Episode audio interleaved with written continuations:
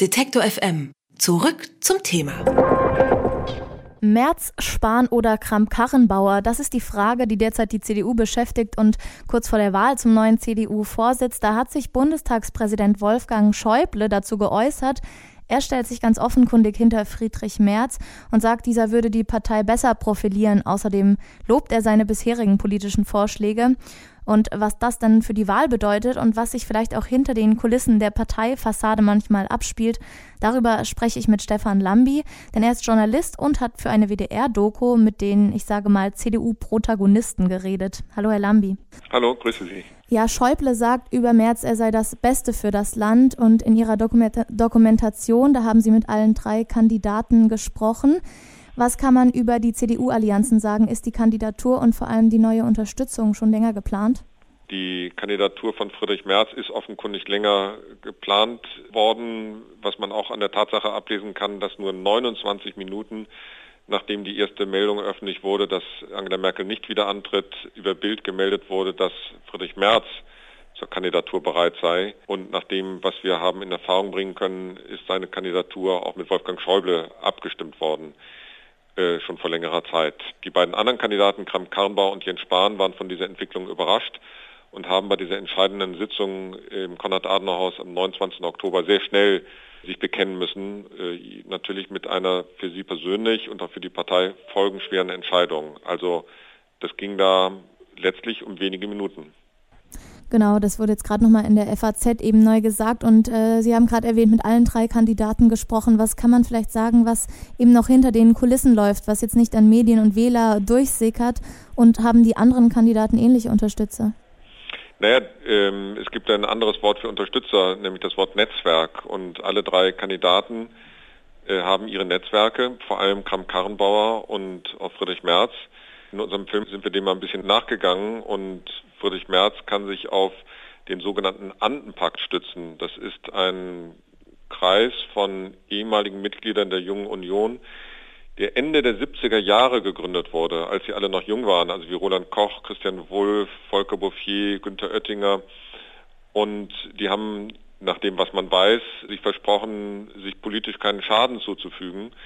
Der Friedrich Merz ist erst Anfang der 2000er Jahre in diesen Kreis aufgenommen worden, aber auf diesen Kreis kann sich Merz stützen. Allerdings ist er ein bisschen in die Jahre gekommen, weil viele von denen, die ich gerade auch vorgetragen habe, sind ja gar nicht mehr äh, im Inner Circle der CDU. Kramp-Karrenbauer hat auch ihr Netzwerk, hat auch ihre Unterstützer, auch wenn die keinen so schillernden Namen haben wie Andenpakt. Aber die sind in der sogenannten Frauenunion organisiert. Und mit der Vorsitzenden der Frauenunion, Frau Wiedmann-Mautz, habe ich auch gesprochen und die sagt ganz explizit, dass sie jetzt eben auch Wahlkampf für ihre Kandidatin Kram Karrenbauer macht und die öffentlich unterstützt. Also jetzt schlägt die Stunde der Netzwerke. Mhm. Für genau diese Situation, die wir jetzt haben, gibt es diese Netzwerke. Das heißt, entscheidend ist irgendwie auch das Timing dabei. Also mm, ist es gewollt, dass Schäuble sich gerade jetzt äh, dazu geäußert hat? Ja, also Schäuble hatte all die letzten Wochen die Presseberichte über diese Verbindung Merz-Schäuble immer unkommentiert gelassen. Und dass er jetzt öffentlich Wahlkampf für März macht, deute ich als Zeichen, dass er eben nicht sicher sein kann, dass sein Kandidat auch wirklich gewinnt und dass es am Ende äh, auf jede Stimme ankommt. Sonst hätte Schäuble nach meiner Interpretation sich jetzt gar nicht aus der Deckung gewagt. Bei den Netzwerken haben Sie zwei Beispiele genannt, nämlich für Merz und Kram-Karrenbauer.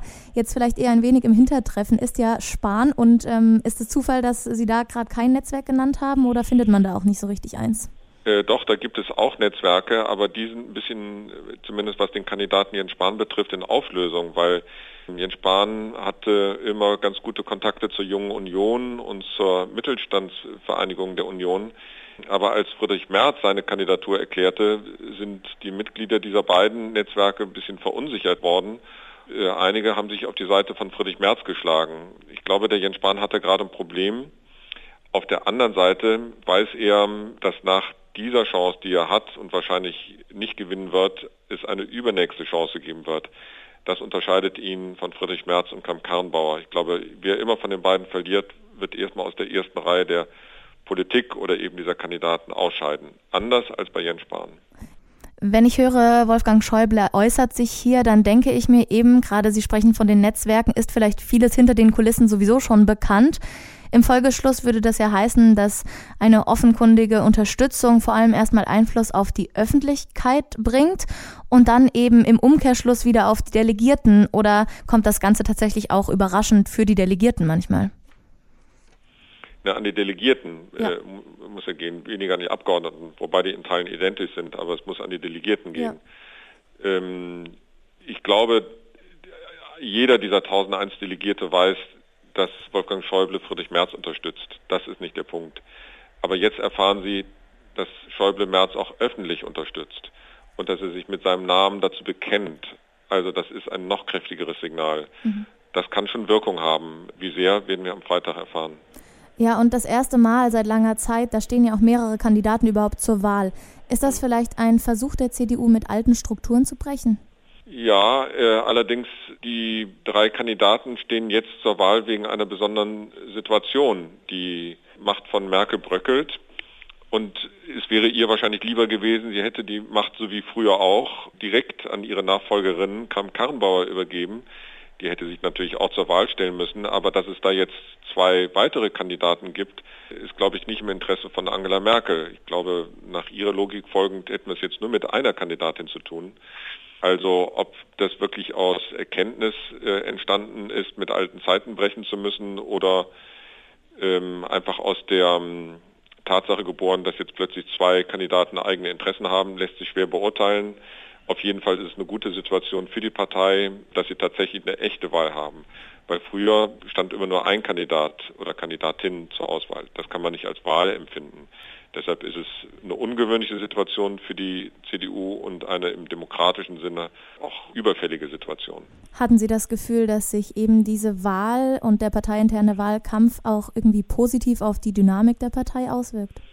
Ja, aber diese Dynamik kann auch in ihr Gegenteil umschlagen, je nachdem, wie die Wahl ausgeht. Also das ist ja auch das Problem, wenn die einzelnen Spitzen der Partei sich offen bekennen zu einem der Kandidaten. Einer wird eben verlieren und dann kann es also im allerschlimmsten Fall zu einer Spaltung der Partei führen, was ich nicht glaube.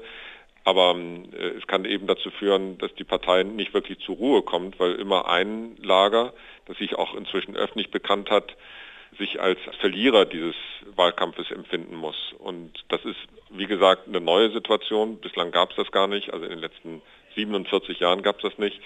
Also es ist schwer vorherzusagen, wie sich die Entscheidung, egal wie sie ausfällt, auswirken wird auf den Frieden in der Partei. Ja, und genau das werden wir nach dem Wochenende wissen, wer die Merkel-Nachfolge antritt und damit auch, wie sich das Ganze auf die Dynamik der Partei auswirkt. Merz, Spahn oder AKK. Über diese letzten Entwicklungen in den Wettstreit um den Parteivorsitz der CDU und die verschiedenen Unterstützernetzwerke habe ich mit Stefan Lambi geredet. Vielen Dank, Herr Lambi. Danke auch. Detektor FM kann man übrigens auch live hören. Wir senden rund um die Uhr ein Online-Radio mit Kopf, Herz und Haltung. Im Wortstream mischen wir wissenswerte Themen mit moderner Popmusik und der Musikstream ist der perfekte Tagesbegleiter mit frischer Musik.